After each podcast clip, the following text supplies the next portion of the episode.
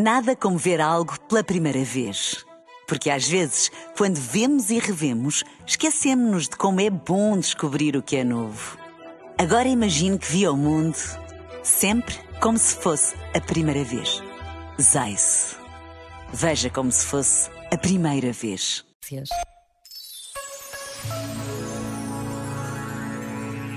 Fazemos e acontecemos na mira de entreter as horas, para preencher as que custam a passar ou para parar as que nem damos por elas. Uma atrás da outra, todas gastam sem apelo nem agravo o tempo de vida. São horas pagas a um preço exorbitante e o saldo final está sempre em suspenso, pois não sabemos quando chega a nossa. Esta é, sem mais dúvidas, a precariedade das horas de que somos feitos. Todas ferem, a última mata. Mas isto só assusta quem faz de si mesmo o ponteiro que marca a sua hora.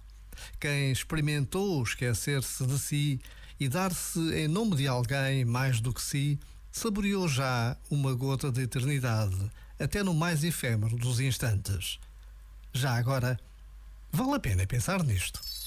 Este momento está disponível em podcast no site e na.